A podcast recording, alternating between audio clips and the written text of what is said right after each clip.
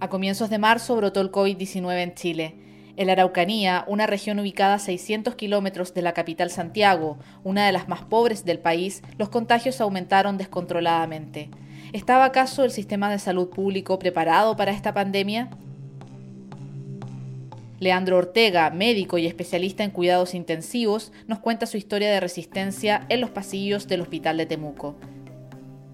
Desde ahora estás escuchando Radio Universidad Portátil, un prototipo experimental de radio universitaria que busca explorar nuevas formas narrativas en audio.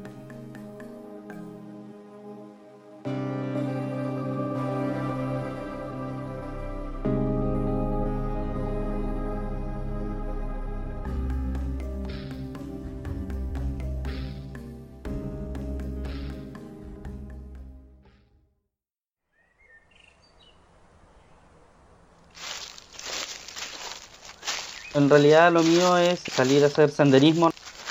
Se hace necesario tener un, punto donde como detenerte y recuperar energía, a pesar de que siento de que la labor que realizo no es un trabajo propiamente tal, en el sentido de que me gusta y me motiva permanentemente.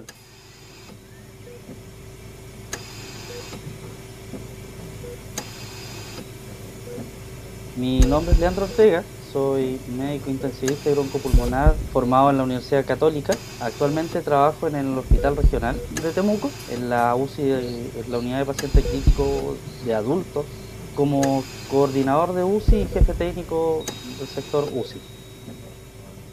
La UCI es el área donde se ven los cuadros más graves del COVID-19. Pacientes que requieren ventilación mecánica y monitoreo continuo.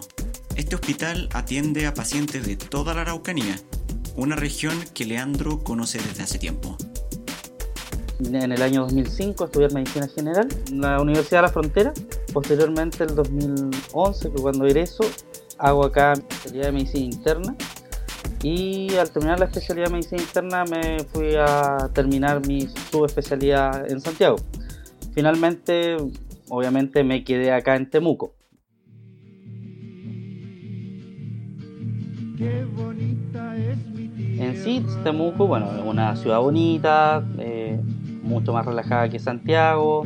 En mi caso vivo en el centro, así que no estoy a siete cuadras del hospital, así que no sufro con los tacos matinales.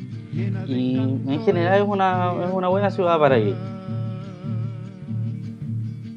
El cariño a esta tierra es algo típico de los sureños. Aunque es el epicentro del conflicto entre comunidades mapuche y el Estado chileno, han aprendido a vivir entre el miedo y la incertidumbre. Sin embargo, nadie estaba preparado para lo que venía.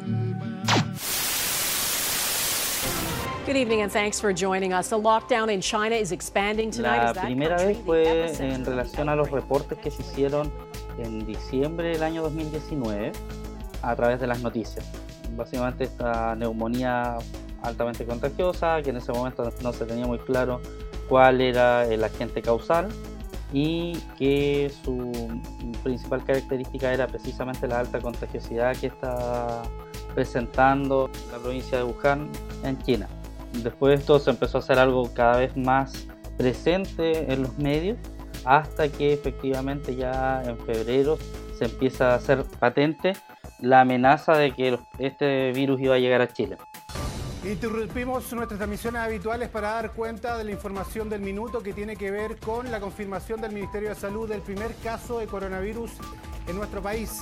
Al comienzo, desde el momento en que llega el virus a Chile o que se reportan los primeros casos, todos sospechábamos de que iba a ser el pic primero en Santiago y después hacia regiones. En condiciones normales se sabe que la Araucanía es un destino turístico para gran parte del país, especialmente cierto la zona de Pucón Villarrica, flujo de personas desde Santiago y alrededores hacia la novena región, finalmente llevó a que la exposición acá posiblemente fue antes de lo esperado. Hace 10 días atrás se detectó que aquí en el campamento Cruz del Sur de Temuco había una pareja con COVID-19.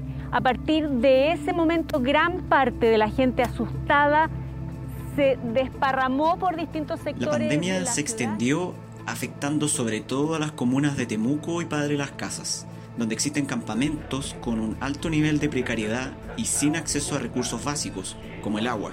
El hospital se estaba preparando para la contingencia. El hospital de Temuco desde las primeras señales de amenaza del virus comenzó a desarrollar un plan de emergencia. Medidas que se han implementado, bueno, eh, aislar una zona de la urgencia donde los pacientes podían consultar por síntomas respiratorios y factores epidemiológicos como viaje a zonas conocidas donde se había detectado el, el virus o contacto de personas positivas. Estamos haciendo una inversión aquí de remodelación del espacio físico para instalar 13 unidades de ventilación mecánica. Las primeras acciones se tomaron en el mes de febrero, mucho antes de la cuarentena y el toque de queda. Esto permitió evitar que colapsara el sistema tempranamente y el pronóstico fuera más alentador. Nuestra terapia de soporte afortunadamente tuvo buenos resultados y eso obviamente te hace tener confianza en que lo que estamos haciendo tiene buenos resultados y eh, de esa manera poder darle seguridad a tu equipo y no estamos hablando solamente al equipo médico sino que también equipo de enfermería, equipo de kinesiología, nuestros TENS, nuestros auxiliares de que eh, tenemos una respuesta frente a este problema. Lo que se está viviendo aquí en la Araucanía es un ejemplo heroico de gente que está poniendo en riesgo su vida por ayudar y de medidas urgentes que hay que tomar para parar ya la pandemia. Creo que en la situación actual eh, no hay héroes, no hay héroes eh, en forma individual, sino que es una actitud heroica como equipo. Y no solamente eh, para el equipo de salud, sino que también para todos, todos aquellos que hacen que esta situación sea más tolerable por parte de la ciudadanía.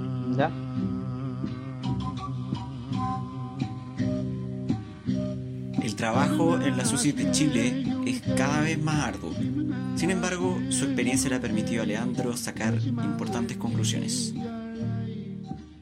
La capacidad de respuesta del sistema público ha sido mucho mayor que la capacidad de respuesta del sistema privado. Si la salud pública se debilita o se le retiran fondos o se le relega a un plano secundario frente a otros sistemas de salud, corremos el riesgo de quedar indefensos frente a este tipo de situaciones. Esta entrevista fue realizada el día 4 de mayo. En ese entonces el gobierno chileno se mostraba optimista y llamaba una nueva normalidad, en contra de las recomendaciones de la Sociedad de Medicina Intensiva. A 60 días de aquello, los casos de COVID-19 han aumentado de forma exponencial.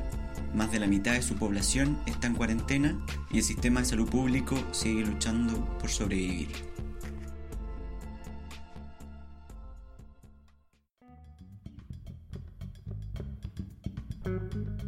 Historias de Pandemia es una serie de cuatro reportajes radiales producida en el taller de podcast de la Universidad Portátil, dirigido desde Alemania por quien les habla, Natalia Messer, y con alumnos conectados en distintas partes del mundo. Javier Lastra, alumno de la primera generación, es médico cirujano y vive en Concepción, Chile. Radio Universidad Portátil cuenta historias producidas por sus estudiantes portátiles. Si quieren saber más de este proyecto y otras interesantes ofertas en el área de la innovación y el periodismo, los invitamos a seguir las redes sociales de Universidad Portátil. Hasta una próxima edición.